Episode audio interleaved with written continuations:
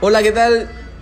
Estamos aquí otra vez con ustedes y en reunión con el Trix para conversar, para charlar, para contarles algunas cosillas. ¿Qué tal, Trix? ¿Cómo estás? Muy bien, muy bien. Para nosotros, buenas noches. Yo sé que este sábado es bastante eh, complicado de que estén conectados, ¿no? Así que no lo van a escuchar este, en directo, sino diferido, obviamente. Esa es la magia del podcast. Saludos a Maritza, a Esther, a toda esa ese grupito de gente que se ha ido a Arequipa. La gentía, la gentía, Sí, sí. claro. Yo todavía no conozco Arequipa, pero mi hermano, nuestro hermano Jan, ya, ya conoce, tenemos una amiga allá y sabemos por fotos y por eh, comentarios de nuestro hermano que Arequipa vale la pena conocer. ¿No? Así que un, Un saludo para todos. Sí.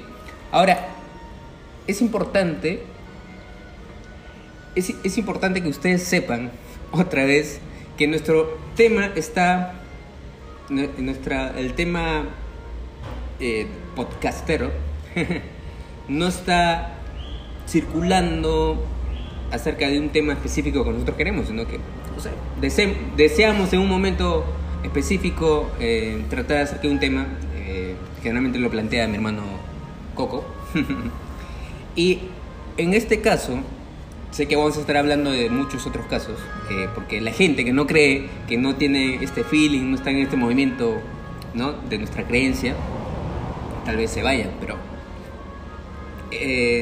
vamos a tener temas diversos también. Pero vamos abocados en esto, porque esto es lo que a nosotros eh, nos empuja a seguir todos los días y nuestra fe es muy fuerte, ¿no? Así que vamos a tocar un tema que creo que en todo ámbito, sea cristiano o no cristiano, le sirve, porque es el, la- el- el- el tema de la permanencia de una convicción. Si tú estás convencido de alguien, de algo, nadie te puede mover, salvo que te muestre lo contrario. ¿Qué dices, George? Sí, bien. Eh, el tema que, vamos a, a hablar tú y yo, y queremos que nos escuche también eh, toda la gente, es sobre un suceso, que hay muchísimos sucesos, pero nos vamos a enfrascar en esto, sobre el caso Hilson. Como todos sabemos, y para los que no saben, lo veo difícil, entonces no, voy a, no tengo que explicar nada. Yo, yo Es entiendo. una iglesia, es una iglesia... Es una iglesia en Australia, pero que ha impactado continente. eh, toda una generación, digamos, del 2000 en adelante, digamos, yo creo que ha impactado también, y algunas de las generaciones Continente anteriores. oceánico, por favor. Así es. La iglesia de Hillsong se, caracteriza, se ha caracterizado sobre todo por la música, que muchas de sus canciones se escuchan y se cantan y se adora por medio de sus canciones y sus melodías a Dios en muchas, en muchas iglesias alrededor del mundo. Bien, ¿qué ocurrió con la iglesia Hillsong? Como toda iglesia, adentro hay cosas que, que ocurren y una de ellas es eh, el caso de un jovencillo, todavía es joven, eh, adorador, compositor, eh, que hace mm, relativamente poco decidió dar un paso al costado en sus labores, en sus servicios, y eh, se ha metido de lleno a, digamos, a examinar, examinarse a sí mismo y examinar alrededor sus pensamientos, sus creencias, re, re- evaluar una vez más lo que él estaba creyendo. Entonces todo, eh, todo- ha sido todo un suceso y un boom porque estos son, son personas que son eh, conocidísimas, los, chicos estos que han inspirado a, una generación entera, como digo, y que siguen inspirando. El hecho de que llegó a ser en un momento alarmante que las declaraciones. Y por eso que quiero platicar contigo, Trix, sobre las declaraciones que ha tenido este muchacho, eh, Marty Sampson, eh, así es el nombre de este muchacho, que eh, en sus redes sociales, en Instagram sobre todo, empezó a, a- poner en tela de juicio muchas cosas de sus creencias, cuando él ha estado arraigado desde los finales de los 90, desde muy chico, muy adolescente, estuvo arraigado y conectado con la iglesia, ¿no? Eh, yo tengo entendido que la iglesia Hillsong eh, eh, tiene las bases de las asambleas de Dios. Las asambleas de Dios, que es es esta congregación cristiana, casi ya a nivel mundial y de hecho hace como ya más o menos 100 años de, estuvieron de aniversario llegaron también acá a, Perú Ah, Ya- 100 ya- años? sí ya 100 años se ha, se ha conmemorado eso es lo que me dijeron Sí. sí de, Sí. la- de las asambleas de Dios acá y la palabra que se extendió ¿no? en todas partes creo que no hay ninguna iglesia en el Perú, en ninguna parte, al menos rural y eh, aquí centro, que no haya una asamblea de Dios. Debe haber siempre una iglesia chiquita de asamblea de Dios. Y eso es el impacto de la predicación, el impacto de- del mover de la Punto del trabajo, ¿no? Exacto. Entonces, eh, Hilson tenía la base en las asambleas de Dios y hace poco también ellos ya se han desconectado de las asambleas de Dios. Hilson se ha desconectado. Bueno, pero vayamos al, tema de Marty Sampson. Marty Sampson, un cantante, compositor, arraigado en sus creencias en la iglesia Hilson, decidió hace un tiempo alejarse, estuvo alejado de las cosas, eh, eh, del cantar, de todo lo que tiene que ver con la, comunión en la iglesia y su servicio. Y, Trix, te comento, él regresó con en 2015, 2016 más o menos. Hay un álbum que a mí me, gusta mucho de, de Hilson y él canta Deft, una canción Deft. Muy buena, muy buena melodía, muy buena canción. Este, y él, ese fue su regreso. Todo el mundo, por supuesto, en las redes sociales reventaron la alegría de saber que este compositor, este chico, regresa- regresaba. ¿Qué pasa un año después, año y medio después? Él eh, decide retirarse. Decide retirarse, pero no solamente es eso, ¿no? O sea, no Otra se, vez. no se aparta, otra vez, no se aparta de la, de la, de los, de, de sus servicios, sino que él empieza a poner en tela de juicio muchas cosas de sus creencias y eso él lo plasma en sus redes sociales. Eh, una de las cosas, por ejemplo, que él pone, eh, una de las cosas que él comenta, dice, ¿cuántos predicadores caen? Muchos, dice él. ¿Cuántos milagros? Pocos. ¿Y por qué nadie está hablando de estas cosas? O sea, temas, preguntas como estas van a ser sucesivas. ¿Tú qué, qué me puedes decir? Bueno, yo creo que estas preguntas son poco tontas. Para mí son tontas. Eh, porque si dicen cuántos caen, predicadores caen, ¿qué tiene que ver que, que caigan? O sea, el pecado, que uno peque, porque peca todos los días, nosotros caemos todos los días. Salvo que se esté refiriendo a que son predicadores que se alejen del camino, ¿no? Que Seguramente a eso, a eso se puede ¿no? estar refiriendo. Eh, de ahí, ¿cuántos milagros hay? Yo creo que milagros, milagros, dependiendo de la manera que veas, ¿no? El milagro. ¿Qué es un milagro? que es un milagro? Un para milagro ti, ¿no? es O una sea, vida. Que de repente para ti un milagro es que una pierna otra vez de un joven Empiece que no tenga piernas funcionar. otra vez tenga piernas, quizás. Claro. Pero hay un una multitud de milagros que podemos contar Claro. y, y, y agrupar, ¿no? Y, hay milagros, pero no hay, obviamente, como esa cantidad. Yo tampoco no he visto un milagro, digamos, de que. De la época de Jesús, por decirlo. Lo haya visto que paralíticos se levantaban. Claro, que haya visto a alguien imponer las manos ¿no? en el rostro para que sus ojos se abriesen. ¿no? Ah, claro. No he visto a alguien que diga, ¿sabes qué? Levántate y anda. ¿no? Cuando ha estado en la muerte. Cuando ha, estado, ha sido un cojo que se levante. Yo Ah, jamás claro. he visto, pero tiene que, él tiene que tener un fundamento. Para mí el fundamento, yo jamás he visto, he visto y he oído a Dios, ¿no? Jamás lo he visto. Audible- He- he tenido- audiblemente, digamos. Jamás lo he oído, a ver, claro, nunca he escuchado la voz de Dios, literalmente. Literalmente, claro. ¿ya? Este, y, y, creo que jamás, eh, de niño he tenido un- una experiencia rara. Este, he visto como la silueta eh, blanca, diamantada. Cuando yo estaba orando y estaba llorando conjuntamente con mi abuelita, porque mi abuelita en el catolicismo en aquel tiempo siempre leía, siempre, hasta ahora tiene una Biblia al costado. Y uno de los libros que siempre lee, aparte de unos libros que se llama Canela, algo así, Jazmín, algo así, son novelas, siempre tenía este, la Biblia. Y ella, ella me inculcó eso, la lectura, el acercarme a eso. Y yo me acuerdo que yo ponía mi Biblia debajo de la almohada. Y en una de esas que estaba orando, porque mi abuelita me enseñaba a orar, eh, me levanté. Creo que yo de muy niño tenía. Sufría mucho internamente en mi mundo, ¿no? Y cuando me levanté, vi una silueta diamantada. Y le dije a mi abuelita, abuelita, he visto esto. Y mi abuelita dijo, has visto a Jesús entonces. Solamente esa experiencia, ¿no? Este, que yo también puedo decir, no, este, es que me levanté y algo de mi legaña he visto, porque he estado pensando mucho o he estado deseando ver a Dios, ¿no? Porque nuestra tía, tenemos una tía, que se llama Isabel, nos había comentado, yo ya, ya tenía ese conocimiento, que este, una niña pedía todos los días ver a Dios, quiero verte, quiero verte, y le pedía tan insistentemente que yo dijo, bueno, ya tengo que presentarme, y se le presentó y murió. Esa es una historia rara que nosotros conocemos, y yo creo que tenía ya esa, ya estaba preinformado, y puede ser, yo lo relaciono así, ¿no? Quizás no lo he visto, sí lo he visto, no sé. O sea, no tengo la certeza de que exactamente haya sido Jesús o un ángel. Pero es que yo no me baso en eso para mi creencia. ¿Yo en qué me baso para mi creencia? Yo me baso en que mi mismo pensamiento, tal como este, ¿cómo se llama? Mike.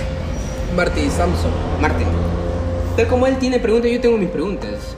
En mi caminar cristiano, este, he tenido preguntas porque cosas me salían, pero al final siempre termino, termino en el comienzo. Así como soy eh, filósofo, me gusta interrogar, criticar cosas, no hay nada, no, hay, no existe todavía un género, no se ha inventado todavía un género de duda que me haga apartarme de mi convicción. ¿Por qué?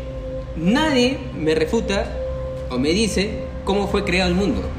Stephen Hawking, el físico que hace poco acaba de morir, y de quien hay una película, ¿no? Mm. Tremendo físico, tremendo científico. Él dice que fue creado el mundo a partir de una gran explosión, una gran explosión, un Big Bang, ¿no? Eso para mí tampoco lo descarta, o sea, yo no digo, si la ciencia dice eso, para mí tampoco lo descarta, porque obviamente a la hora de crear, ¿cómo lo creó? La Biblia no dice, ¿sabe qué? Lo creó y, y hubo tal cosa y así fue, ¿no? Yo creo que el universo fue creado así. es más, la Biblia comienza en que ya había un universo, ya estaba la, Tierra, estaba desordenada y vacía. No dice cómo se creó. Entonces yo, para mí eso no contradice nada, ¿no? De, las preguntas que se hacen los científicos, los ateos. Yo digo, ¿cómo existe este mundo? ¿Cómo existo yo? ¿Cómo existe este, este órgano increíble que es el cerebro? ¿Cómo, cómo nos formamos nosotros en el vientre de nuestra madre? ¿Cómo existimos? ¿Cómo morimos? ¿Cómo somos capaces de hablar? Y un, montón de cosas. Muy interesante el tema, discúlpame que te interrumpa un poquito.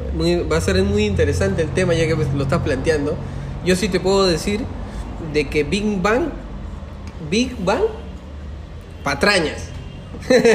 y le digo a todo el mundo, patrañas de los Big Bang. Y que Dios creó el Big Bang, tampoco. Pero ya vamos a entrar, ese es un tema muy interesante. Yo le, yo, vamos a titularlo Creación versus Evolución. Porque dentro de la evolución está la teoría del Big Bang. Pero hay, hay algunos cristianos que se han apropiado de que no, no fue por Big Bang. Dios creó el Big Bang. ¿Entiendes? Algunos cristianos. Porque primero, los que no son cristianos dicen que hay un Big Bang. Y que no existe Dios. Y que no existe Dios. Los que los otros, los cristianos dicen creación, perfecto. Pero hay un, intermedio de gente, hombres de Dios poderosos que dicen Dios creó el Big Bang. O sea, como que se unen y algo de ahí estábamos hablando. Pero bueno, para ponerle más, para más picantito, lo charlamos en otra oportunidad. Creación versus evolución, muy pronto, no se lo pierdan. Yo te decía, eh, eh, no hay nada, si tú estás seguro, si tú lo piensas, meditas todos los días, si tú oras, lees la, Biblia, no van a ser tantas las incógnitas que te pasan en la vida. Pero, pero, pero tú estás diciendo también que tienes ah, muchas preguntas. Yo tengo muchas preguntas, porque por ejemplo, ¿de qué color es la nada? Es una gran pregunta que tengo, ¿no? O sea, si no existe nada, el vacío, ¿de qué color es? Eh, cómo es la eternidad, porque si vamos a vivir todo eternamente, a veces eso es una locura, yo me vuelvo loco, o sea, yo no sé cómo Dios va a hacer que yo viva eternamente. Es más, algunos dicen, yo no lo estudio muy bien, pero uno dice que vamos a vivir siempre adorando, ¿no? Para mí, que me disculpe, Señor, yo, yo adoro eso, pero para mí me resulta tremendamente aburrido, o sea, si voy a hacer una cosa nada más, claro, Dios va a eliminar el aburrimiento, todo, no, no sé. Pero Pero son preguntas. son, son grandes preguntas, ¿no? Por ejemplo, no va a haber este casamiento. Yo digo, una vida sin sexo en, es- en un mundo así donde veas a otra mujer, increíble. Después, no entiendo cómo voy a poder ver a mi mamá o a mi papá y sin reconocer que sea mi papá o mi mamá. O sea, me parece más bien muy triste, ¿no? Muy Pero no sé, no Claro. conozco muchas, muchas cosas. Este, Pero digamos preguntas que te pon- pongan en, telo en tela de juicio la creencia. la, la, la base de tu fe. Ese es, yo creo que eso, ese, ese Ya, es el me tema pasado, de sí me ha pasado hace, cinco años más o menos trabajando. Hay que una empresa muy conocida en, en, en Porta. Había muchas cosas, me, iba bien, pero había muchas cosas que, que yo pedía y nunca me salía. Es más, estoy viviendo es- esa etapa de mi vida en que muchas cosas no me salen como yo deseo. Y, y es natural, ¿no? Es decir, a todo el mundo le pasa, al creyente o al no creyente. Tú pones, eh, pones una empresa, te puedes quebrar. ¿Cuántos millonarios han quebrado? ¿No? Este, la angustia, ¿por qué viene la angustia? ¿Por qué se te muere tal? ¿Por qué se enferma la persona más querida? ¿Por qué le agarra una enfermedad? ¿Por qué viene una y otra vez tantas cosas? Y son preguntas. O ¿El sea, qué? hay cosas de por qué, Señor, si yo estoy contigo, no. Pero si tú sabes, tú estás documentado, vas a saber que la enfermedad no es borrada por cuando llegas a Cristo. Cambia tu eternidad, pero no cambia tu mundo. Es decir, si llueve y tú crees en Cristo, o sea, te entregas a Cristo, no es que va a dejar de llover, sino que vas a salir de la casa, si tienes alguna obligación, con otra manera de ver las cosas. Bueno, quiero disfrutar la lluvia. En lluvia puedo hacer mejor estas cosas. Está más fresco, ya mucho calor. Entonces vas a cambiar tu enfoque. ¿no? Y, y, y, y él, para que le pongan duda, no, no sé, o sea, hay, hay cosas muy fuertes, ¿no? Como el dolor, por ejemplo, las, las injusticias. A veces nos preguntamos, por ejemplo, yo me he preguntado, ¿por qué le va mejor al desgraciado, ¿no? Al, al, al envidioso, Al pillo, al, pillo, al bandido. al ladrón, Al sinvergüenza. al estafador, ¿no?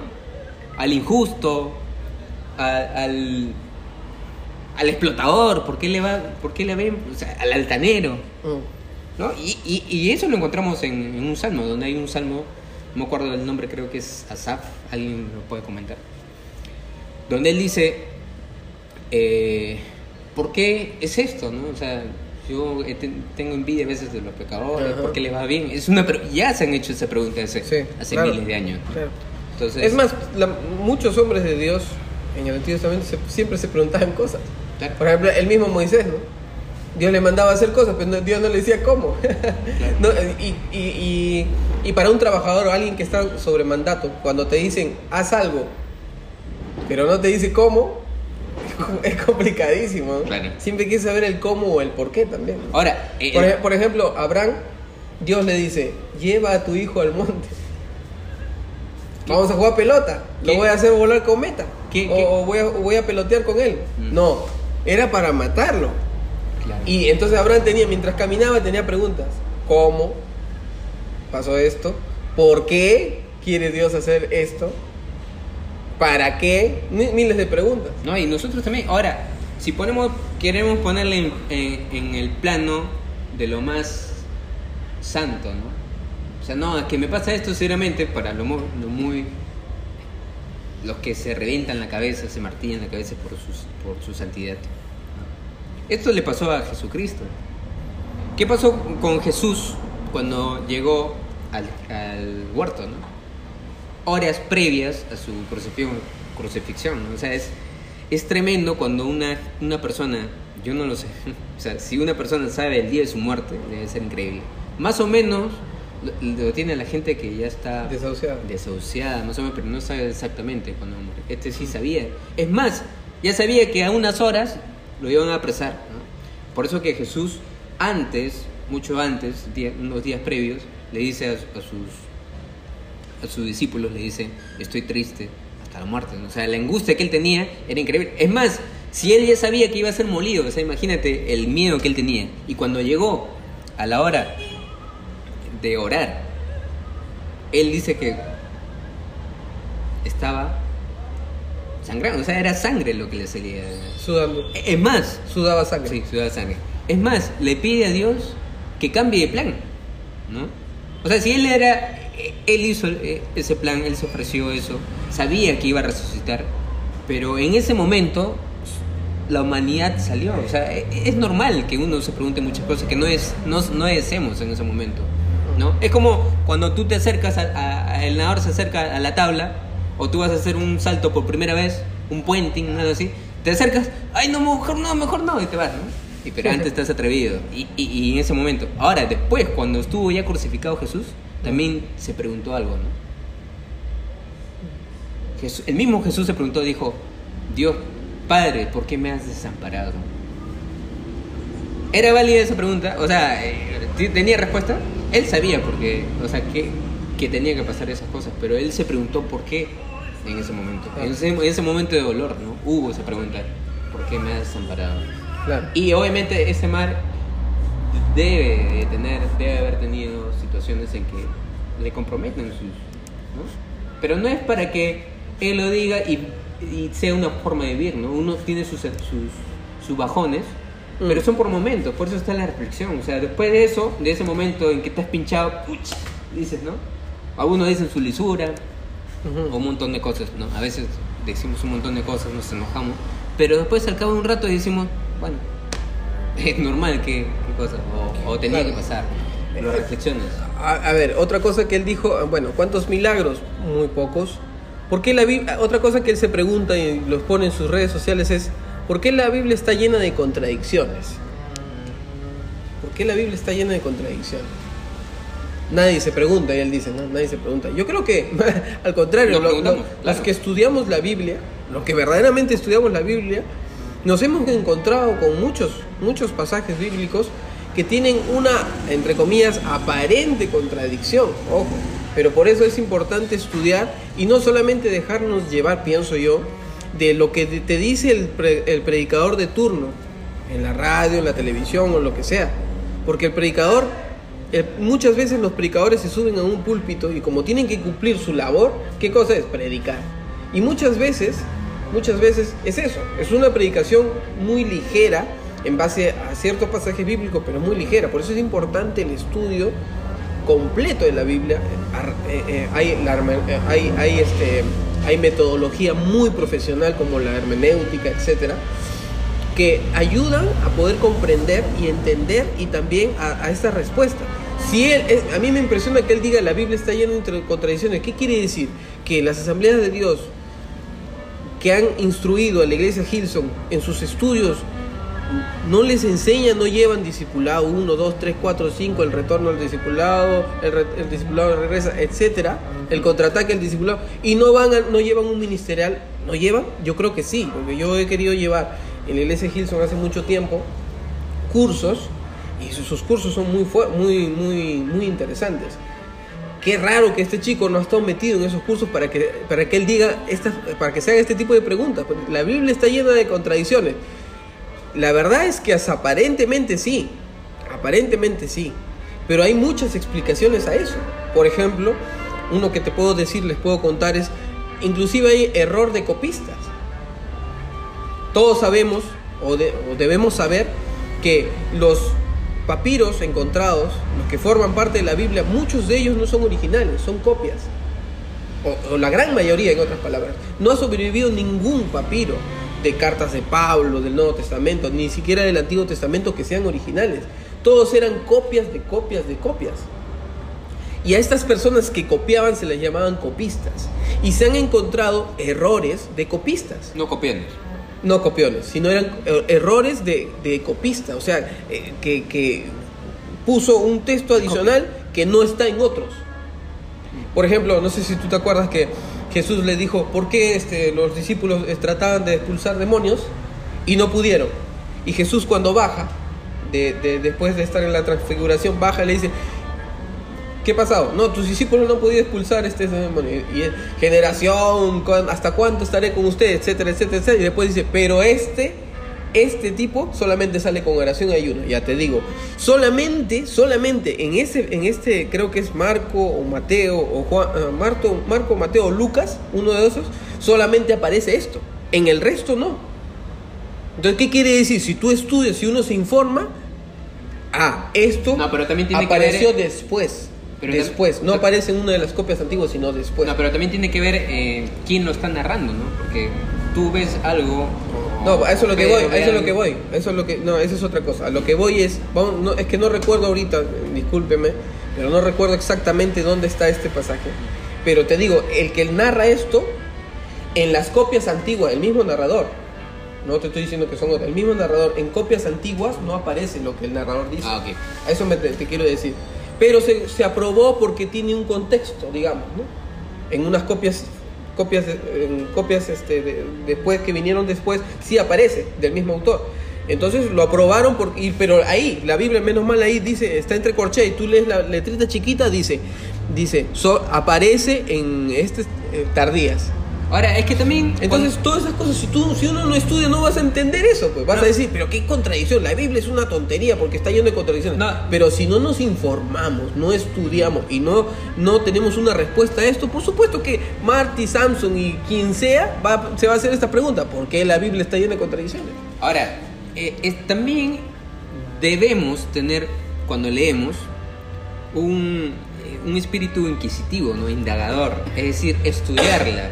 Medio tesalonicense. Eh, eh, es decir, cada cosa que leemos, no leerlo y aprenderlo de paporreta, sino cada cosa que leemos, eh, pensarla, reflexionarla, decirlo de otra manera, comparar con otras cosas. Porque, por ejemplo, en una cosa, eh, un, un dicho, ¿no? Quien madruga, a quien madruga, Dios le ayuda. Pero hay otro dicho que dice, no por tanto madrugar cunde más el día.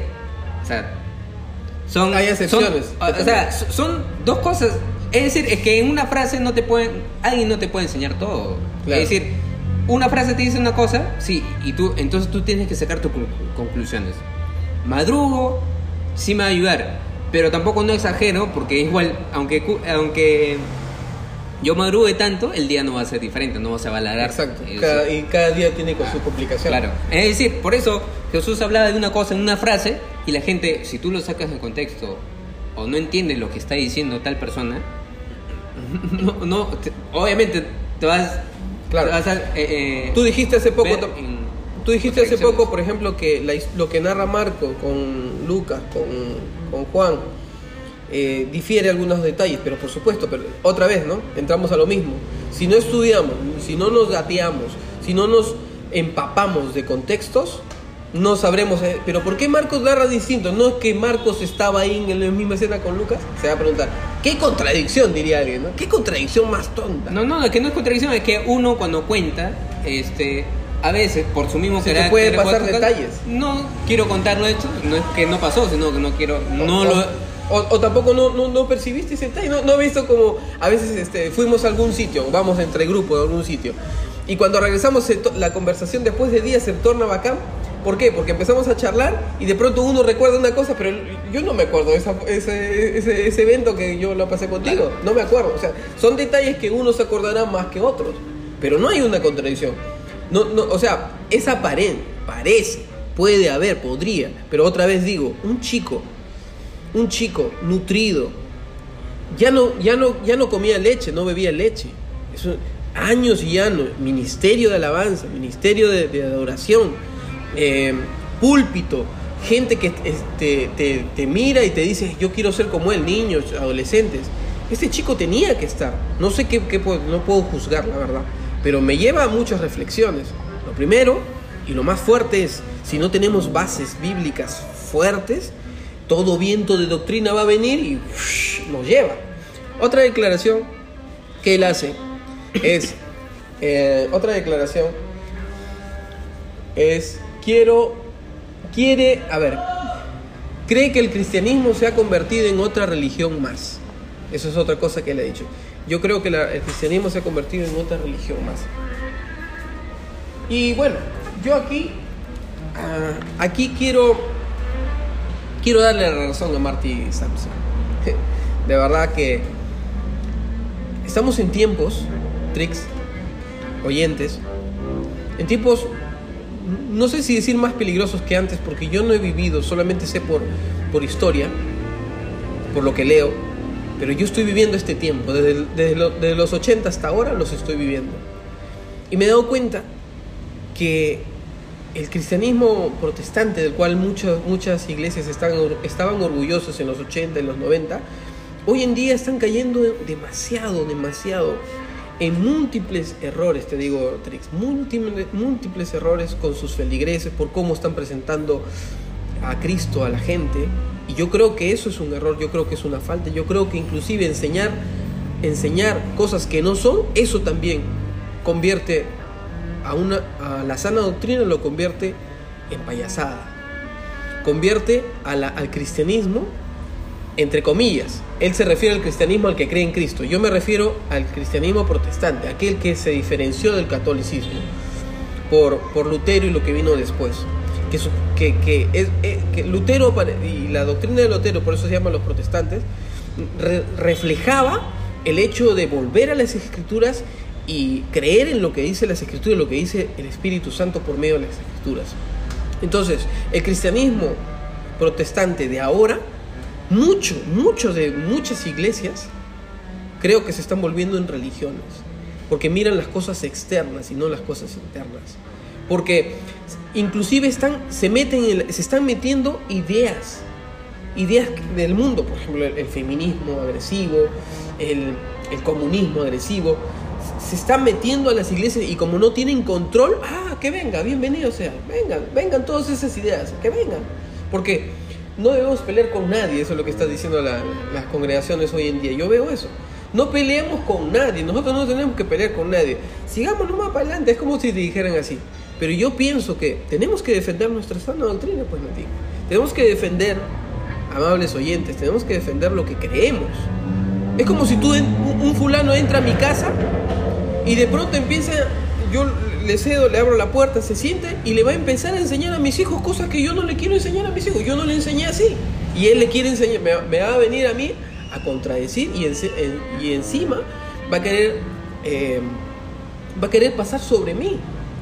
Yo tengo que cuidar lo que yo he construido. No, por eso yo, creo que todos los domingos, reuniones, eso cumplen los pastores fielmente, ¿no? Sí, pero le dan la vuelta a lo mismo, pues le dan la vuelta a lo mismo. Y, hay muchas iglesias y congregaciones, yo lo sé, por noticias, por esto, que están dejando entrar cosas, costumbres, ideologías de afuera, están dejando que se meta por la ventana, por la puerta, por todos sitios en la congregación. Y eso yo puedo compartir con él, que se está convirtiendo en una religión más, cuando el cristianismo no es una religión más, es la, debe ser el reflejo de Jesús. Por eso que Jesús oraba al Padre decía que ellos sean uno como tú, oh Padre, yo, y yo en ti, eh, que ellos sean uno también. Yo por esto oro. Yo creo que... Eh, eh, ¿Cuál es su nombre? Marty Sanson. Marty, ya. Yo creo que Marty, tomando en cuenta lo que dice previamente, se refiere más bien en que él no ha encontrado en el cristianismo algo que le satisface. Es decir, es una religión que no sana su vida, es una religión que no le da lo que él necesita, que no le, no le respondes las preguntas, que no le resuelven los problemas. Yo creo que él se refiere a eso y qué pena que sea así, ¿no? Por eso se ha apartado, o sea, no encuentra, él quiere encontrar la verdad. Yo también quiero encontrar la verdad porque hay cosas, hay cosas que eh, yo no estoy conforme. Es, es decir, yo no creo a veces en lo que muchas personas me dicen porque yo quiero, yo lo encuentro en, las escrituras otras cosas. Es decir, yo lo veo diferente. Por ejemplo, si es que alguien me dice que Jesús no es Dios, yo no lo encuentro en la Biblia. Eso, no, no encuentro esa base. Si alguien este, me dice que tenemos que vivir como en los tiempos de Jesús, vestirnos como Jesús, andar como Jesús, y por eso se pone la barba y tal. Yo no lo encuentro en eso. Y, y, y, lo que hablamos la vez pasada, ¿no? Que las costumbres, ¿no? A veces las costumbres suplantan los principios. la doctrina, ¿no? Es decir, por eso que uno tiene que estar renovando. Pablo aconsejaba que nosotros estemos en constante transformación. Eso es lo que decía Pedro también, ¿no? Que crezcamos en el conocimiento. Cada vez tenemos que conocer más de Jesús y cuando vayamos conociendo, vayamos conociendo, vamos a ser diferentes. Obviamente, no podemos hacer lo mismo Hola, hola, ¿qué tal? Estamos aquí de regreso con la segunda parte de lo que hemos titulado Oye Samson, pareces un Simpson. ¿Quién es Samson? Está para resumirles, es el, eh, era uno de los líderes de alabanza y los compositores principales de la iglesia Hillsong Church, los cuales se hicieron muy populares gracias a eso. La iglesia se hizo bastante popular gracias a la música de oración de alabanza que tenían los muchachos. ¿Por qué no decirlo? Los compositores tenían acá una, un, eran piezas claves. Una, una buena composición, una buena melodía, una buena letra influye, impacta y, eso es lo que pasó con Hilson. Entonces este Marty Samson venimos eh, tocando y con Trix eh, platicando sobre cada una de las, no todas, pero algunas de las afirmaciones que él, él mismo, ahora que se ha separado de la iglesia, estuvo en, sus página, en su página de, Instagram, por ejemplo, estuvo comentando y, eso es lo que venimos eh, con Trix. ¿Qué tal Trix? Muy bien, muy bien George. en este día día lunes, tarde de lunes, quiero saludar a cada uno de ustedes eh, que nos escucha. Gracias por esa escucha, compartan, gracias por compartir y si no lo han hecho, igualmente gracias por escucharnos y gracias por tener la intención desde este momento de compartir este audio. Eh, vamos a seguir con este tema. Y bien, sí, habíamos quedado que una de las declaraciones también de Marty Sampson era que él, él sentía que el cristianismo en general se estaba convirtiendo en una religión más, y a lo cual tú, habías dado alguna de tus apreciaciones, yo también, que hay un, hay un tipo de cristianismo que sí se está, yo pienso y veo que se está adaptando más a una religión, pero es porque está entrando mucha, yo creo que está entrando mucha filosofía de afuera, del mundo.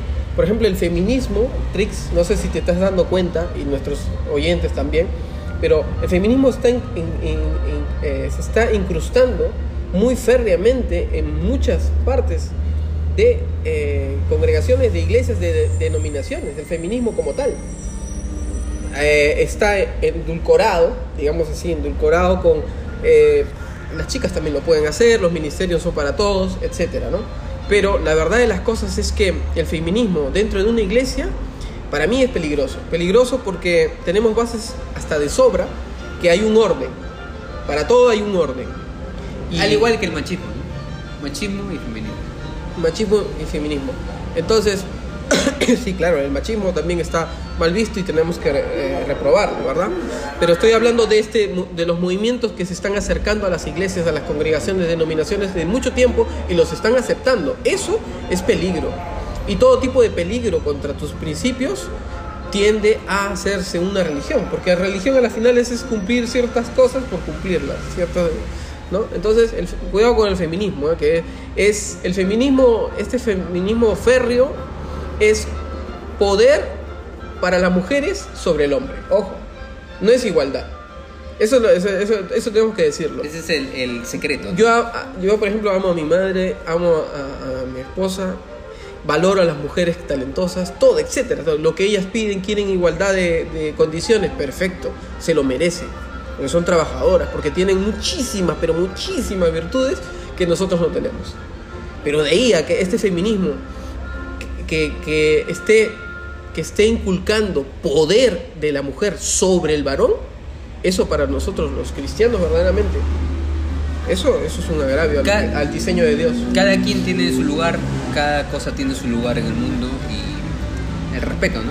Ah, sí, respeto, bien, La valoración de... Bueno, Natín, ¿qué te parece si vamos a la siguiente? Otra de las declaraciones de nuestro amigo Marty que compone, de verdad para mí compone, es uno de los mejores compositores que, tiene, que tenía Hilson, porque ahora ya no está. Eh, él dice, quiero, quiere una verdad genuina porque no es suficiente con creer, dice acá ya se va un poquito más medio filosófico. No es suficiente con creer. Yo comparto esa expresión, o sea, sea a qué es lo que se refiere. Es decir, o quiero creer a lo que se refiere. Él se refiere a que creer no te no te hace un ganador, no te da la solución. Creer eh, no te hace salvo creer no te hace estable, ¿no? No te hace tener la razón. La razón es la razón. Pero ¿cómo averiguas esa razón? O sea, e, e, él, él se está refiriendo a que esto que él ha aprendido no es la verdadera razón, entonces no es suficiente con creer. Si tú crees en una mentira, no te sirve de nada. Ahora, hay, hay, hay, hay que precisar, y eso también se enseña, por favor, maestro. Los dones que hay en, la iglesia no, no, no son solamente eh, para que esté ahí colgado, son los dones. El, el de maestro, enseñar. Si ustedes saben algo, si, si, le- si hay alguien que en la congregación que sabe algo, hay que enseñarlo. Entonces, fe, yo creo que todo mundo tiene fe. Creer algo. Tú, por ejemplo, tú te tomas un, vaso de leche, por darte un ejemplo. Tú estás creyendo, por los datos que tienes y tal, que eso te va a hacer bien. Que la leche tiene proteínas. Que tu masa este, muscular va a crecer un poquito por la proteína. Estás tomando leche todos los días. Estás creyendo en una acción que puede ocurrir o no puede ocurrir, pero lo estás creyendo. Fe hay en todas partes. Todo el mundo, yo creo que todo ser humano tiene distinto tipo de fe. Pero la fe, la, la fe salvadora, esta fe salvadora que te- ¿Colocada en qué? no? eh, colocada en dónde, en qué terreno, la fe salvadora es, es increíble. Es increíble la fe salvadora. Es la fe que solamente da Dios. No sale de nosotros. Porque si saliera de nosotros, entonces todo el mundo sería salvo. pues, Porque solamente basta con, que, con, con querer. Yo, yo quiero creer en ese Dios. No es que tú quieres. Porque la palabra es bien clara en decir que Dios es el que, Él es el que va primero a ti. No es que nosotros, porque dice, aún hemos pecado en uno, somos inútiles. Nadie busca a Dios, eso lo dice Pablo. Nadie busca a Dios. Entonces es Dios el que viene a por nosotros y nosotros respondemos. ¿Por qué? Porque el sembrador sale a sembrar. Ahora, No, no es la tierra que sale a buscar el sembrador, el sembrador sale a sembrar y ahí vamos a ir a ese punto del sembrador. el mismo Jesús se encarga de decir a este Martín y a cualquiera que tiene dudas, yo soy el camino, yo soy la verdad que estás buscando. Tantas preguntas para una respuesta que la tienes en mí, ¿no? Ahora, obviamente hay gente que no creía en Jesús en ese momento, y como hay gente que ahora tampoco cree, y eso se respeta, nadie va a imponer qué creer a todas las personas, ¿no? Cada uno es libre de creer. Pero si alguien está necesitando algo, yo le aconsejaría, lo único que aconsejaría, lo primero que aconsejaría es a Jesús. Él es la verdad. Él ya se encarga de hacerle entender todo lo Claro. que este hombre está preguntándose, ¿no? Claro, porque inclusive este, estoy viendo denominaciones que están saliendo a la palestra, a las calles inclusive, a protestar, que esto, que el otro, sobre su fe. Y, y quieren, bajo el temor, bajo las amenazas, quieren hacerle pensar a la gente y creer y convencerles de cosas a la gente. Con un temperamento a veces casi irracional. Cuando tenemos que entender que es, el, es Jesús quien salva a quien quiere salvar y llamar a quien llama. Es verdad que, que- que dice, muchos son los llamados, pocos los son los escogidos. Pero alguien tiene que llamar. ¿Y quién es ese el que hace el llamado? Es el Espíritu Santo. Ahora, Es Jesús que el tenemos que que, llama. predicar, sí. O sea, tenemos que predicar. Porque somos enviados, nuestros pies están prestos para llevar el mensaje. Pero de convencer nosotros no podemos. O sea, con tus argumentos, con lo que tú digas, con tu floro. A mí no me parece que esto, que el otro. Con tu floro no le vas a convencer a la gente. Nosotros somos llamados a, a- a llevar el mensaje. A, a llevar el mensaje. Nada, el mensaje. Nosotros no somos llamados a convencer. El que convence de justicia, de pecado y de juicio es el Espíritu mismo. Pero morimos en el intento, ¿no? Eh, estaba recordándome que el rey Agripa en una ocasión le dice a Pablo, ¿no? Por poco me persuades, ¿no? Por poco me convences. Y es que Pablo le había disertado de un montón de cosas. Aprovechó para predicar. Claro. Pero, pero es que siempre es bueno aprovechar, pero ¿tú crees que si tú te acuerdas eso que está en el libro de, de los hechos, Pablo acaso estuvo de una manera pedante a cada rato eh, incomodando a Agripa? No, él ten- habló lo que tenía que hablar, lo que el Espíritu le dio para hablar. Lo que muchos a veces estamos haciendo es tratando de imponer con nuestra filosofía para que la gente crea. Y nosotros solamente nuestra misión es llevar el mensaje. Y si aceptan, nuestra misión es disipularlos.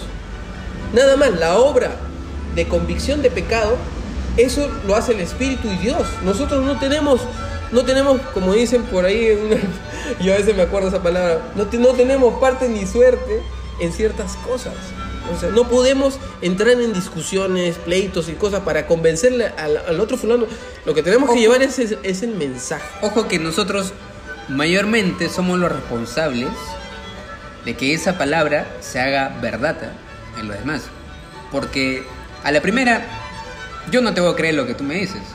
Pero si yo salgo contigo a jugar pelota, si yo voy contigo a estudiar, si yo voy contigo a pasear, hacer a la playa, a hacer algo, y no veo que lo que tú me estás diciendo se sustenta, que tú vives por eso, o sea, si no me haces entender que de verdad esa palabra es viva en ti, por demás me estás hablando todos los días. Claro, pero ese, ese, es un ejemplo que me estás dando, es un ejemplo si es que... Todo el mundo tiene responsabilidad, por ejemplo, con la gente que se rodea. A tu alrededor, claro, donde tú te estés rodeando, lógicamente que no, se, no vas a cumplir solamente con dar el mensaje. Por eso que hay que ver los contextos. Pero estoy hablando de los que son llamados a llevar el mensaje, los que son llamados a llevar el mensaje, es decir, evangelistas, que hoy día están en un sitio y otro día están en otro. Ellos no tienen ninguna obligación de estar ahí permanentemente con esa persona, porque son los, los que enviados. No, pero o sea, yo me, yo me refiero a que esta, figura que tal vez a Marty Samson le falta, ¿no? Le falta una figura que esté al costado y que le demuestre que sí esa palabra, ese mensaje que ha recibido es cierto. O sea, que en, alguien de su alrededor se está cumpliendo, ¿no? Sí, pero yo creo que su desánimo no es, no, pero es que en base a eso, entonces su desánimo es a que ve mucha hipocresía a su alrededor, nadie le Lo está más probable y eso sucede. Sí, pero ya es que ya no estamos hablando de niños, niños, eh, esa es otra cosa. Ya cuando tú dejas la teta, ya eres un niño, ya eres una persona, ya creces. Es pues. que en, como en el primer programa hablamos, ¿no? O, eres niño de teta o has crecido, una de las dos. Antes ya lo habíamos hablado, es que no a todos, tal vez el agua no llegó a permear su alma, no llegó a, calar su alma, se quedó en la superficie, no llegó a entrar. Eh, sucede en casos, ¿no? O sea, no todos lo reciben. Y ahí vamos a ver cuál es el caso. Yo creo que es, el caso, es lo más probable es que sea la parábola del sembrador. Pero ya, vayamos más adelante. Otra cosa que dice nuestro querido amigo Marty. Él dice que no está renunciando a su fe, solo está en un lugar altamente peligroso. Lo que pasa es que ahí se contradijo un poquito. Tuvo que aclarar, perdón, tuvo que aclarar lo que había dicho. Y dijo, está, en un, en, él en un momento ahorita en un lugar altamente peligroso, donde él quiere descubrir muchas cosas de su fe. Y otra cosa que dice, y está luchando con el sistema de creencias que está llena de incoherencias. O sea, otra vez creo que tiene que ver con muchas cosas en la Biblia que a veces se refiere que hay contradicciones, como ya hemos dicho, hemos aclarado de que parece, hay una, hay una permanente apariencia en la Biblia de que hay contradicciones. Es verdad, yo creo que sí. Pero si tú no te animas a abrir tu corazón, a abrir tus ojos que están cegados y no te metes a estudiar porque no le quieres eh, creer a, un fulano, bueno, está bien, estás en tu derecho de no creerle a un fulano o a otro fulano. entonces ponte tú, date el tiempo de estudiar. Y estudiar no, es agarrar un pasaje bíblico y ya está. Porque si, si yo agarro ahorita un pasaje bíblico en el antiguo y agarro después otro en el Nuevo Testamento y veo que hay cosas que incongruencias, por supuesto que lo más fácil para mí es decir, voy a decir, hay contradicciones. Pero si de verdaderamente me pongo a estudiar, porque es que cada libro de la Biblia es una historia. No, Dios no, Dios no, Dios, los humanos son los que han juntado estos libros, pero, pero Dios creo, si, si le dijéramos a Dios que nos dé otra Biblia, Él lo haría de otra forma quizá, ¿no? Pero es que la, verdad de las cosas es que la Biblia está formada por libros de fulanos que escribieron en determinado momento inspirados por Dios. Entonces, si tú lees, tú lees este, el Pentateuco, que son cinco libros, te vas a dar cuenta que fue un escritor en determinado momento. Y él, ese escritor, si tú le preguntas, seguro, ahorita él te diría, yo no ni pensaba que lo iban a poner en, un libro completo. Porque es que hay, hay historias y historias. Entonces, por eso tenemos que leer y ver los contextos de cada cosa y alinearlos. Y yo estoy seguro que, hay. Ahora, como decía el otro día, hay muchos, eh, hay unos cuantos parecen ser errores de copista. Como te digo, eh, como les contaba, eh, no, se, no se conserva, no hay en la actualidad ningún tipo. En la Biblia no está, no hay libros, no se consiguieron pergaminos originales, no se pudieron hacer. Son copias de copias y de copias las que tenemos del griego. Entonces, una de esas copias se tomaron. Por ejemplo, el libro de Juan, ese no es el original, el de Juan. El de Marco no es el original, son copias de copista. Entonces, por ahí te decía yo un ejemplo, el tema donde Jesús le reclama a sus discípulos por qué no habían sanado. Y más adelante él dice, pero este género sale solo con... Bueno, ese, ese ejemplo es, es una copia donde esa parte, solo esa parte que se agrega, no estaban en los antiguos. Aparece en, en, en mensajes tardíos, le llaman. Y de hecho, cuando uno se toma el, el, el, pequeño tiempo de leer más abajo, ahí está la aclaración. Esto solamente se encuentra en mensajes tardíos, lo aclara. Vale, no vale, tú verás, pero entonces parece ser una contradicción, no es contradicción. Ahí todo tiene una explicación. No, eh, además, es simple y esto nos sigue pasando en todo ámbito, ¿no? Tu papá te dice algo. Oye, no te quedas hasta muy tarde. Mm. Después otro día, ¿y ¿por qué te has quedado hasta muy temprano? ¿Por qué te has acostado temprano? ¿No? ¿Qué mensaje te está queriendo dar tu papá? Que tengas un equilibrio. Tal vez te tienes que acostar temprano porque al día siguiente tienes que levantarte temprano. ¿No? O Te lo dijo de la otra al de otra manera, claro, al día siguiente o y, y tal vez te has acostado muy temprano cuando has, ha podido, han llegado tus primos a casa y has tenido que estar haciendo vida social vez con ellos o aprovechar quizás el fin de semana porque no siempre tienes esas horas. O sea, entender en qué momento se te está diciendo algo, ¿no? Y ver los contextos, por ejemplo. Por ejemplo, dice, no, este, pelea la batalla. No te, no te canses, ¿no? Dice. Siempre está en, en pie de guerra. Pero otra parte dice que en el descanso está la victoria. No hagan sin mal. O sea, ¿qué nos está queriendo decir? Claro, tienes que saber. eh, va- parece ¿En qué que fuera momento? una contradicción, pero no. Por ejemplo, hay, hay pequeñas contradicciones, pero no son contradicciones, son más bien cosas absurdas, por decir, ¿no? ¿Qué, dice, ¿Qué le dice Dios a Josué? Mira que te mando que te esfuerces y seas valiente. A Josué. ¿ah? Pero a José, él no se esfuerza ni es valiente, sino que él huye de la esposa de Potifar. Potifar se llama. Él huye. No, es, no se esfuerza ni es valiente, sino que huye. Santiago dice, no, eh, Pablo le manda a Timoteo, le dice, te, te encarezco, Timoteo, que huyas de las pasiones juveniles. Huyas. Pero en otras partes Dios no nos dice que huyes, más bien dice que nosotros enfrentemos cosas. Por ejemplo, del diablo dice que le resistimos, que lo, lo resistamos al diablo y él huirá. En este caso, el diablo es el que huye cuando tú le resistes al diablo. Entonces uno podría decir, pero total, ¿lo, lo resistimos, lo atacamos o huimos? O huimos? Las tres cosas, sino que tenemos que estudiar. Pablo, hay momentos donde el cristiano tiene que huir de cosas. ¿De qué? Por ejemplo, huye, ¿de qué puede huir un cristiano? Huye de las pasiones juveniles, como le dice a Timoteo. Otro consejo, huye de las tentaciones que tú sabes que es, por ejemplo, estás en, en internet y de pronto, ¡pum!, aparecen tres páginas que se abren este, pornográficas. ¿Qué haces? Resistes y huirá. O te fuerzas y ya. O te esfuerzas como, ¿no? Esfuérzate y sé valiente, yo estaré contigo. O huyes. Y afila la espada. Entonces no se trata de contradicción, se trata de argumentos.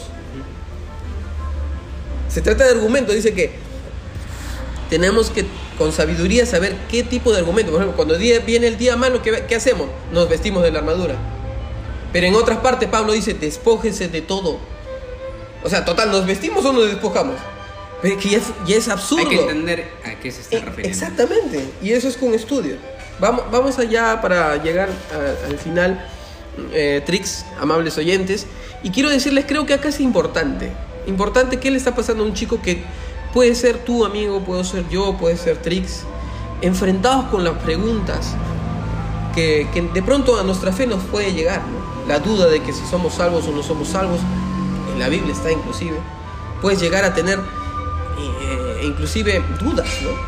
Por ejemplo, que cuando, cuando el Señor Jesús lo crucifican y, y- y bueno, los apóstoles no sabían qué hacer, ¿a dónde se van los apóstoles? ¿Se van a predicar o los apóstoles se van a pescar? Cada uno regresa a su trabajo porque tienen que ganarse la vida. ¿Y dónde los encuentra Jesús? ¿Los encuentra predicando a los apóstoles después de todo lo que había pasado? No, los encuentra pescando. ¿Y, y a quién se le acerca el Señor Jesús? A Pedro. Y le dice, oye Pedro, ¿y qué te mandé yo a hacer? Le dice. ¿no? Porque no le dice, oye Pedro, y no te. No, le dice, Pedro, ¿me amas? Sí, y hizo, apacienta a mis ovejas. O sea, le da la chamba que le había dado hace tiempo. Hace tiempo. Entonces lo que, lo que quiero decir con esto es que tenemos que concentrarnos en lo que es. ¿Podemos perder el horizonte? Sí. Los apóstoles lo perdieron en algún momento. Puede ser. Es probable. No, no, no juzguemos. No, no, es, es fácil juzgar a la gente. sobre todo a los que están arriba, los que están, nosotros los vemos estos líderes, pero ¿cómo si es un líder que tiene tanto tiempo, 20 años en el ministerio, cómo puede caer? Pa, no, es que nosotros no estamos para, para hacer leña del árbol caído. Ya bastante el mundo hace leña del árbol caído todos los días. Si tú tienes una empresa eh, y tienes una competencia, la competencia quiere verte caído, pues. O sea, todo el tiempo. Tus vecinos, estás en un sitio en tu casa también. Oye, ¿a qué hora se va este pata que me tiene cansado con su música cristiana? ¿A qué hora se muda este fulano porque me tiene loco? O sea, siempre estamos enfrentando, siempre estamos. Y cuando somos entre peruanos es más. Entonces, paremos un poquito el juzgar, apreciemos lo que él dice y puede ser que. Yo creo que puede ser esto. La parábola del sembrador. Jesús dijo. Eh, y aquí el sembrador salió a sembrar, dijo Jesús. Mientras sembraba parte de la semilla cayó junto al camino, y vinieron las aves y la comieron. Otra parte cayó en pedregales, donde no había mucha tierra, y brotó pronto, pero no tenía profundidad de tierra. Así que salió el sol, se quemó, porque no tenía raíz. Lógico, ¿no? Y parte cayó entre espinos, y los espinos eh, crecieron y la ahogaron. Pero otra parte cayó en buena tierra y dio fruto, cual a ciento, cual a sesenta y cual a treinta por uno. El que tiene oídos para oír, que oiga. Interesante cuando Jesús... Y que sepa multiplicar, ¿no? para ver si está bien la ecuación. E, Es interesante porque dice que eh, el Evangelio, en el Evangelio de Dios, las cosas se predican por fe y para fe. En el Evangelio de Dios es por fe y para fe. Y la fe es por qué? Por el oír. No es por ver, porque si fuera por ver, ya no sería fe. Así de sencillo, es una ecuación fácil, ¿no? Facilito. En el Evangelio de Dios se predica por fe y para fe. Ese es el Evangelio. Es que- el misterio que le ha complacido a nuestro Señor. Claro. Es por fe, no es por vista. Mira, existe Dios, créele. Y le mostramos un, un- un- Una foto. un- no, un iPad, un video, este es Jesús. Por favor, cree en Él. ¿no? Si fuera así, sería bueno, ¿no? No, a Él le ha placido, a Dios le ha placido, en su voluntad perfecta. Nacer antes de la filmografía de la cámara. Nas- de la le fotografía. ha complacido, claro, nacer en el 2000. Para que no haya registro, para que la gente tenga el reto de, de creer, ¿no? De abrir su corazón. Exactamente. Entonces, a Él le ha placido en su voluntad. Muchos dirán que injusto que sea, pero es que no se trata de nuestra justicia, no, se trata de la voluntad de Dios. Y es buena, agradable, perfecta. Bueno, te- bueno en otras palabras, está- estamos bajo, su, bajo el juego de Dios. Hemos venido, hemos nacido Bajo su jurisdicción. bajo su jurisdicción, bajo, bajo su, su control. Que también en, en esta tierra estamos bajo el control también del, del enemigo. Es príncipe nomás. Por ahora. Por ahora. Pero tiene muchos, muchos cabos. ¿eh? Ese, ese diablo tiene mucho poder aquí, de verdad. Parecía que no, pero sí, tiene mucho. Bueno, entonces, parece ser que la semilla en algunos, algunas personas no le ha llegado bien. La palabra de Dios, al parecer, eh, estos hombres de Dios que, que se regresan, de ahí vuelven, regresan, de ahí vuelven, son como gente que fluctúa con su fe, gente que no es persistente, gente que, que siempre tiene preguntas y en base a las preguntas está buscando la verdad y en base a la verdad. Yo digo, ¿qué hombre sabio, Hernán Trix, tú que has, leído, estás leyendo a tanto filósofo, gente eminente, ¿qué, qué, qué persona, inclusive Einstein tenía preguntas? E- Einstein era un hombre que la gente le venía con preguntas y él muchas veces sus respuestas eran eran no estoy seguro. Yo creo, eso me da la impresión. Porque inclusive cuando tú le hablabas de Dios, él te decía, yo, pero él no, no te podía afirmar exactamente qué tipo, porque no lo conoce. O sea, hay, no, la verdad es que, ¿quién te puede dar a ti una seguridad de algo? No, eh, en verdad. ¿Quién este, te puede hablar con una verdad genuina y entonces tú en vez... Esa es la verdad genuina y ahora me quedo ahí. O sea, ¿quién, quién te puede mostrar?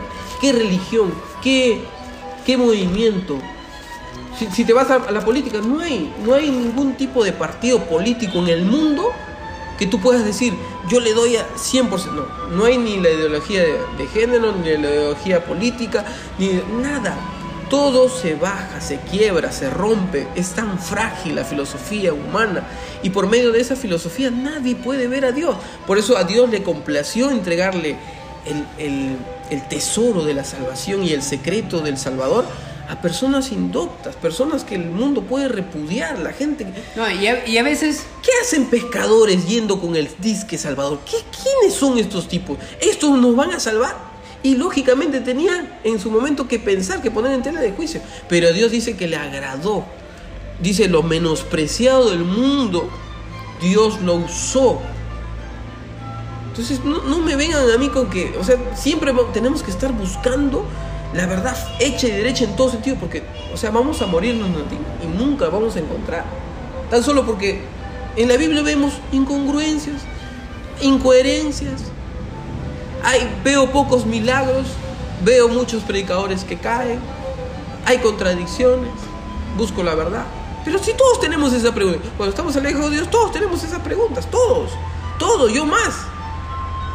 Pero ¿qué me hace continuar? Tenemos que ser persistentes, pues, Trix. Tenemos que ser persistentes en Dios. O sea, tenemos que, si no le creemos al creador del mundo, entonces ¿a quién le vamos a creer? Pero como- ¿A, ma- a Mahoma? Es que, es que tenemos que tener bases, pues. Si, si la base no está bien fundamentada, no está bien hecho, por demás estamos eh, estableciendo el segundo piso, el tercer piso. La base, ¿por qué crees? Nada más, las otras cosas, las otras dudas podrán venir, pero no vas a soplar y derribar eh, la casita. Es decir, yo di mi caso, ¿no? Yo creo desde el simple hecho de la existencia del mundo y mi existencia. Ya está. Yo creo en Dios. No, pero, pero eso de repente para otra persona no yo- le alcanza, pues, yo-. Para otra persona no le alcanza. No, es que no es suficiente. Yo puedo ser el producto de una, de una, eh, de una casualidad. Yo vine acá por casualidad Pero y no necesariamente absurdo, por un Dios. Porque si este tipo está buscando un eh, conocimiento, entonces el conocimiento tú no puedes decir, no, no, es que esto es así, está hecho y así, pero ¿cómo salió? De la nada. Ahora, yo también tengo mi pregunta. Es decir, entonces si Dios fue quien creó a todo esto, ¿quién creó a Dios? Te vuela el cerebro. Te vuela el cerebro, pero yo creo en esto, yo creo que sí tiene resultados porque también me estoy yo también es un riesgo no porque al final del camino cuando ya no haya nada qué voy a decir si es que realmente existe Dios y que y me morí negándolo maldiciendo a todo el mundo siendo un ateo mejor me aseguro creyendo porque lo que él enseña siempre son cosas buenas siempre es positivo ¿no? Y hay cosas que me dicen que es cierto, muchas cosas que me dicen que es cierto. ¿no? Siempre y cuando, de cuando en cuando yo tengo mis preguntas igual, como Jesús, estábamos hablando, Jesús tuvo sus preguntas, Jesús tuvo su duda. Eh, Es más, una duda hecho reclamo, ¿no? ¿Por qué me has abandonado? Él lo sabía, pero en ese momento eh, eh, es de, de explicarse que hayan muchas preguntas Mira, el- el- el- este, dice, no hay nadie que busque a Dios. Eh, Voy a volver a recalcar esto. Nosotros, el ser humano por sí solo, con toda la filosofía, preguntas, desgracias que pasamos, la vida es, es totalmente dura, pruebas, un montón de cosas que la humanidad ha pasado durante tantos y tantos siglos, injusticias, barbaries, guerras, todo. Y eso, nada de eso, inclusive nada de eso nos ha, nos puede, podemos hacer para buscarle a Dios. Lo único que vi- viene un temblor, un terremoto, ay Dios mío, ahí sí, el ateo deja de ser ateo. Y el que no creía, por si acaso, por si las moscas, me agarro de los pies del Señor, por si las moscas. Puede ser por otro lado. No sé si te das cuenta. Un temblor, ay, Dios mío, ahí sí. De pronto nos volvemos creyentes. De pronto este, cualquier esperanza es suficiente para salvar nuestra vida, la vida de nuestra familia. Acá la lo que tenemos que entender es que Dios es, a Él le agradó revelarse a nosotros. Porque si fuera por nosotros, nosotros no, el ser humano no, ha tenido vínculo. Se han podido acercar, Mahoma, grandes hombres de- espirituales han podido acercarse, pero bajo un atisbo, bajo como una cortina, un ojito, algo. Pero la verdad de las cosas es que el creador se revela al hombre. El creador se ha revelado a nosotros. Cosas que estaban cubiertas se fue abierto. Jesús le dijo a uno de sus seguidores, les dijo, el que no come de mi carne, ni bebe de mi sangre, no puede ser partícipe. Pero el que lo hace, yo cenaré con él. O sea, tú, es que nosotros tenemos que morder su carne, tenemos que saborear a Dios, tenemos que saborear quién es Él, la obra de su salvación, y después Él de a poco nos irá a salvar, mostrando cositas. Pero siempre vamos a seguir teniendo preguntas. ¿Por qué? Porque ya cuando estemos en el, en el cielo con Él, reinando con Él, como Él ha prometido, no como yo lo digo, porque reinaremos con Él, dice la palabra. Entonces ya se nos revelarán más cosas. Pero si vamos a hacernos a los, a los pobrecitos, a las víctimas de que nunca tenemos respuesta a nada, entonces quiero vivir así perfecto. Dios nos, juzgará, por eso. Un tema que hay que ponerlo en el, el tapete o en lo que tenemos encima de la mesa. este es esto, ¿no? ¿Por qué si la Biblia dice, el mismo Jesús, en boca de Jesús dice, pidan todo lo que quieran, creyendo, y todo eso que están creyendo, que están pidiendo, va a venir? Es una de mis preguntas que hasta ahora no tengo. soy sincero. Soy sincero porque yo pido algo y, y, de tal manera que hago que los cerros de acá se muevan, por mi fe es así, pero no me viene. Entonces hay cuestiones, yo te, te, he dicho varias veces, ¿no? He discutido con mi hermano varias veces eso, pero no me hace dudar, ¿entiendes? Me hace, es más, rendirme, tirarme más a sus brazos para que Él me ayude, para que Él me asista en ese tiempo de aflicción, pero no me hace dudar. Eso es algo particular, bueno, que Dios me ha dado, ¿no? Pero no me hace dudar de su existencia. Yo digo, lo, que, lo único que quiero saber es por qué Él no me contesta. No estoy dudando de su existencia, solamente digo, pero si Él me ha dicho, Él me ha dicho que todo lo que pida de corazón me lo va a dar, ¿por qué no me lo da? Entonces hay otros mensajes, otros mensajes donde dice que tienes que, por ejemplo, ya vamos a ver, eh, eh, esto hay que ponerlo en el otro tema, ¿ya? porque vamos a ver el, tema de esta viuda con el juez injusto, el tiempo, el, el, tema de Pablo cuando dice que no se cansen de hacer el bien, porque es su tiempo, porque a, veces cansa, claro, claro. Eh, es que parece ser, si es que seguimos estudiando, parece ser que hay condiciones a lo, a lo, que Jesús declaró. Porque inclusive dice, si pedimos conforme, no es, no es el mismo pasaje que tú has dicho, si pedimos conforme a su voluntad, Él nos oye. Pero yo creo que muchas de las veces es conforme a su voluntad. O sea, ¿Y, que Santiago, ¿y Santiago qué dice? Si, realmente conforme a su voluntad, pero para con mi vida. Ya, ya, pero... Otra cosa. Y, y sigues estudiando y te vas a Santiago y dice, piden y no reciben, porque piden mal, pues. Eso es lo que dice Santiago. Porque papá, estás pidiendo mal. Entonces no digo que sea tu caso, digo es que la, la Biblia también, Dios también tiene respuestas o quiere forjar paciencia, ¿no? Bueno, eso lo vemos en Eso lo vamos a capítulo. pero lo que quiero decir acá es otra cosa. Ahora, yo quiero hacer una pregunta y que quede a ver ustedes qué pueden responder y tú qué puedes responder. Esto tiene que ver con doctrina, ojo. Si la semilla de, vamos a decir si este chico, no sé si no no no voy a decir que sea su caso, ¿eh? Puede ser otra cosa. Yo estamos yendo a la parábola del sembrador porque claramente acá algo no no ha dado fruto. Y yo creo, me parece, que es probable que no está dando fruto la semilla que cayó en este chico. Y así hay muchos, ¿eh? muchos hombres, muchos hombres que retroceden, regresan, retroceden, regresan, siempre están con preguntas. Ahí está vengo, señor, voy a ir a, hijo pródigo, voy a ir a, ahí está vengo. Como sabe que el padre siempre lo va a recibir, bueno, se dan sus tiempitos con los cerdos. Ojo, ¿quién salió a sembrar? ¿La tierra? ¿Quién es la tierra? ¿Quién representa la tierra en la parábola? ¿Hasta dónde podemos ¿Y quién representa al sembrador? Yo creo que lo, más obvio es que el sembrador es Jesús, o su espíritu, quien lleva la, palabra. Entonces, nosotros que somos los, los enviados de llevar solamente la, la, palabra, las buenas nuevas, no somos, o sea, podemos ser sembradores, pero la semilla, ¿qué es la semilla? Es la palabra de Dios. ¿Quién es el sembrador? ¿Nosotros o Jesús? Porque si es Jesús, como lo amparan muchos pasajes, porque Jesús, por ejemplo, le dijo al Padre, todo lo que tú me das, yo me encargo, yo, yo me voy a, responsabilizar, yo, lo, yo no, me encargo de no perder nada de lo que tú me has dado, Padre. Está hablando de los, seres, de los hombres, está hablando de los creyentes.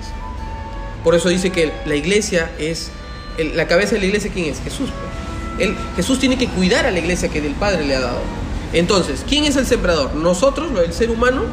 Que, Yo- está, yo creo que en está- ambos, ¿ah? que está sembrando mal? Yo- creo ¿O es Jesús que él sabe a quién está dando la palabra y sabe quién le va a negar y sabe quién va a retroceder? No, yo, Ojo, ¿ah? yo, cre- yo creo que el sembrador es toda aquella persona que está llevando el mensaje a una persona Ya, entonces eres responsable. particularmente. No, no, yo Si es, si es tu perspectiva. voy a ser responsable? Claro, porque estás tirándolo, estás en mala tierra. ¿Para qué tiras en mala tierra? ¿Por qué no lo tiras en buena tierra? ¿Y por qué? Entonces también le preguntaríamos a Jesús eso. Pero no, pues. Por eso estamos diciendo que el problema es la tierra. El problema no es el sembrador. El problema no es la semilla. El problema está en la tierra. Por eso y entonces, ¿por qué, dice, por qué le culparíamos a la tierra? Buena tierra. Por eso es que nosotros voluntariamente también tenemos que saber Pero- hacer esa buena tierra para producir a 30, a 60. Ya, pero yo te digo, así. pero entonces no, no estamos escuchando, nadie está escuchando, no- nadie ha prestado atención a la parábola, porque la parábola no dice que cayó, o sea, la parábola no es, el sembrador salió a, sembrar, uno cayó en buena tierra y en otro en, en mala tierra, ¿no? Hay hasta cuatro acepciones. Claro. Y las cuatro excepciones no habla de mala tierra, las cuatro no habla de mala ni de buena. Una es buena tierra, la otra es mala y la otra qué es? Que cayó mal. La, la semilla No, cayó en ah, un, en un mal lugar, no en mala tierra. Cayó, dice, por ejemplo, entre espinos. O sea, esa semilla no cayó ni en la tierra ni exactamente a la roca, sino quedó en- entre el espino y el espino la ahogó, porque la semilla no, no, porque si, si, su, si su raíz de la semilla llegaba a la tierra probablemente podía vivir, pero no llegó. Entonces, ¿qué quiere decir? Que el, que el sembrador también tiene parte de culpa, pues. Porque estás tirándolo en, en un sitio donde no, o sea, ni siquiera te has percatado de que ha caído bien en la, en la, en la, en la tierra, ¿no, no lo ves así? También. Revi- o sea, re- revisa acá, si no, revisamos. también puede ser. No a extender. Entonces, entonces, que Yo, a mí me dan una respuesta y esta es doctrinal. Dios sabe a quién va a salvar. Ah, Solamente que tenemos que ser responsables de lo que ah, oh, Di- Dios te dio buena tierra. Estás dando fruto, bueno. No estás dando frutos suficiente. Esfuérzate. Esfuérzate. Porque inclusive la palabra mismo dice, vendrán engañadores, apóstatas, vendrán. O sea, hay, hay gente que es mala y re mala y no va a cambiar, Natín. Eso también tenemos que entender. A Dios, Dios con tremendo poder, ¿por qué no lo puede cambiar al malo? No, porque ya hay gente pues que ya, ya vino así, ya, ya es así. Dios sabe que es así y no va a cambiar, Natín. No, Porque si fueran pero así... eh, Ahí vamos a entrar al terreno. Si, si nuestra audiencia es muy susceptible, vamos a entrar en un terreno que mejor lo dejamos en otro. Vamos a dejarlo eso en otra parte, pero hay- por eso hay Porque que... ahí vamos a entrar también, este, si yo quiero lanzar una bomba, vamos a lanzar en, en, este, en Génesis, ¿no? Ya. Pero, pero... O, sea, o vamos a en Éxodo, donde Dios se encarga de endurecer el corazón del faraón. Bueno, pero es que, pero es que eso es, o sea, pero tampoco no lo vamos a obviar, pues, porque No, ¿qué- no, no, qué- no, lo qué vamos a ver, pero quizás no, no es no es momento para porque ¿Por qué crees que el pueblo de Israel no creyó al Mesías? ¿Porque no les dio la gana? Pero sí, la palabra es clara. Cerraré, endureceré sus corazones. ¿Quién endureció el corazón de, de, de Faraón? ¿Fue Faraón? ¿Fue, ¿Fue Satanás o fue Dios?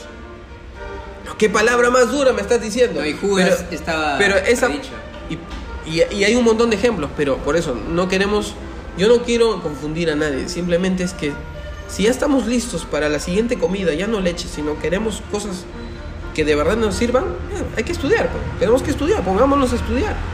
Y el que endureció el corazón de Faraón fue Dios. Y quien endureció el corazón de los israelitas dando cosas raras que ellos, ellos no, no entendían. Oye, pero si el Mesías tiene que ser rey, ¿por qué viene en un pesebre? Esos son, son cosas de Dios. Porque si Dios quería salvar a todo Israel, sencillamente Jesús venía como tenía que venir, como un salvador con su espada y listo. Pero el mismo Jesús lo dijo, el mismo Pablo lo aclara. Dios endureció el corazón de su pueblo porque fue un pueblo duro por razones. Dios tenía sus razones. Y por eso lo Duro, endureció. duro dedo. Entonces hay gente hoy en día en nuestra vida, Natín, que están metidos en la iglesia, que están con su corazón endurecido. Así de sencillo. Y, y se, y se nutren de la palabra de Dios, pero después salen y pues salen a despotricar que la iglesia es así, la iglesia es lo así. mismo. Pero si el mismo Judas, Hipócritas, empiezan a hablar amables, mal. amables oyentes, en, Ouch, ouch, ouch. ¿Qué es, ¿Qué es la apostasía? ¿Has escuchado tú alguna vez? Eso también es un tema para otra, para otra pos- postcasa. ¿Qué es la apostasía? Parece muy difícil. Apostasía es un, es un diablo vestido de, de- con camisa y corbata que se mete a la iglesia. ¿no? Eso no es apostasía. Apostasía más bien es un ángel que sale de la iglesia y después se viste como el resto. La apostasía tiene que ver con gente que conoce la verdad, recibe la verdad de Dios y después le da la espalda y con esa verdad que ha recibido empieza a hacer tontería y media afuera. Esa, es- esa es apostasía. No hay apóstata que no haya salido de adentro. O sea, la apóstata nunca viene de afuera, la apóstata viene de adentro para afuera. Por eso a veces nos sorprendemos con hombres de Dios que están ahí y de pronto, hermano, nunca recibieron, esas personas nunca, han nunca fueron cambiados de verdad. Es duro verlo así, pero es que es así. Hay pasajes bíblicos que lo sustentan, históricamente es, es así. Hay gente malvada que te pueden hacer pensar de que han cambiado, pero no, hermano, sus frutos los conocerán y cuando salen, ahí están los loros rapaces. Ahí están los loros rapaces. Jesús de quién se cuidaba? De los religiosos, más bien, se cuidaba de ellos, del imperio romano ellos eran los que tenían, hacían sus... Ellos se cuidaban de los lobos rapaces, de los que vestidos de, santi- de santos, por dentro eran lobos. Y Pablo también, Pablo estallaba en ira, en gente que se hacía los pobrecitos, venían a las congregaciones a decirle, mira, Más, despier- más confusión despierta el hipócrita que el. Que el Claro, porque ¿quién es el que traicionó a Jesús? ¿Fue un fariseo? ¿Fue un escriba? ¿Fue un soldado romano? ¿Fue un este un, eh, un terrorista, un celote? ¿O fue uno de adentro, del círculo? Uno que había conocido la verdad. ¿Y qué pasó? Para mí Judas también fue un apóstata. La apostasía, por eso hay que tomarlo con cuidado, hay que enseñar qué es apostasía si no se sabe. La apostasía son gente que han pasado mucho tiempo con la verdad, se han regocijado con la verdad, se han deleitado con la, han bailado sus canciones toda la noche sin parar, se han regocijado, pero a, la- a las finales han salido ahora están despotricando, creando inclusive sectas por ellos mismos. Terrible, terrible. Pero ese no es el punto de esta conversación, el punto es que da un poco de lástima ver cómo chicos talentosos, talentosísimos. eh, yo creo que este chico Marty es muy inteligente, es un muchacho inteligente y está usando su inteligencia para hacerse todo ese tipo de preguntas, por supuesto, si no, nadie, un inteligente no haría esas preguntas. Pero de la inteligencia a la sabiduría también hay un paso y hay que ser sabios en muchas cosas. Todos estamos para aprender, yo, yo estoy para aprender, todos estamos aprendiendo, pero si no queremos aprender, nunca. Si tú no quieres aprender, es por demás, es por demás. Entonces, para, para cerrar, últimas palabras, Trix, sobre, sobre el caso de este ah, chico adorador, compositor de la iglesia Hilson, Hilson Church. que es lamentable, pero hay que seguir, ¿no? Orar por personas parecidas, eh, no condenarlos, eh, orar, eh, tratar de entender su, su caso y, y tratar, tratar también de encaminarnos mejor, ¿no? Esas cosas nos sirven para establecernos más aún en, este camino tan largo y bonito a la vez, ¿no? Bueno, seguimos nosotros. Este es, eh, un resumen más de las pláticas que, te- que tenemos muy habitualmente con Trix. Queremos que, lejos de que en algún momento nos airamos un poquito, es parte de la, conversación, no nos airamos entre nosotros, sino entre los temas que tan apasionados que tratamos. Y, queremos que este tipo de conversaciones ustedes lo puedan sentir como, como algo en que puedan aprender algo, sacar provecho. Si es para que ustedes pasen el momento mientras están trabajando, perfecto. Si en algo les podemos ayudar, si hay algo que ustedes, alguna recomendación que tienen para nosotros, lo vamos a leer, lo vamos a escuchar, por supuesto. Mientras sean respetuosos y tal, ¿por qué no? Respeto, guarda respeto como siempre. Pero queremos que, que usted que este ese bloque de el coco y el trix que lo pueden encontrar en Spotify en cualquier tipo de reproductor de podcast y, también con su reproductor que tengan ahí ustedes cuando reciban el mensaje que la pasen bien que sean edificados si Dios lo permite por medio de nosotros que tengan misericordia de Dios de, usarnos a nosotros para poderlos edificar para poderles ayudar en algo y que también Dios mientras conversamos de estos temas tan tan importantes en nuestra vida, porque la fe no solamente es de un día o dos días a la semana o de decirlo. Nosotros creemos, tenemos muchos años de convertidos, creemos que la fe es, es entender que Dios está cada segundo con nosotros, en este momento mismo está con nosotros. entender eso, creerlo en el corazón y saber que somos responsables de muchas cosas. Si recibiste algo y es bueno, dáselo a otro. Y eso es lo que queremos. Mm, Brindarle algún tipo, de repente desencharle con algunas preguntas y, y cada uno tendrá ya a las finales la determinación que el Espíritu le concede en su gracia, ¿no? Porque a las finales esto es alimento espiritual. Y si no estamos listos para recibir un alimento espiritual, o sea, solamente vamos a hacer oídos. Por acá, por un oído entrará, por el otro saldrá. Entonces, el Coco y el Trix, eh, todavía no sabemos exactamente qué día sale el programa, simplemente estamos lanzando los, los, los episodios. Queremos eh, que... Pero ahí están, ¿no? Eh, Están en Spotify, lo pueden buscar Pueden en cualquier revisar. momento y además se está compartiendo por las redes. Así es. Y entonces, por eso no queremos decir todavía horarios, no queremos decir fechas en que sale, simplemente sale y listo. Pueden gozarlo, pueden escucharlo. Sí, y no se olviden escuchar a Ron 12 y a promocionarlo. Bueno, ROM 12, Please. les recordamos, es la banda formada mis hermanos y yo. Eh, tenemos muy poquitas, tenemos muchas composiciones, pero muy poquitas que hemos podido subir. Pero a medida que vaya pasando el, el tiempo, seguramente vendrán más y vendrán mejores, sobre todo. Así que ROM 12 en YouTube, en Facebook, en Instagram, nos pueden ubicar. Y, y, bueno, ahí están las canciones también.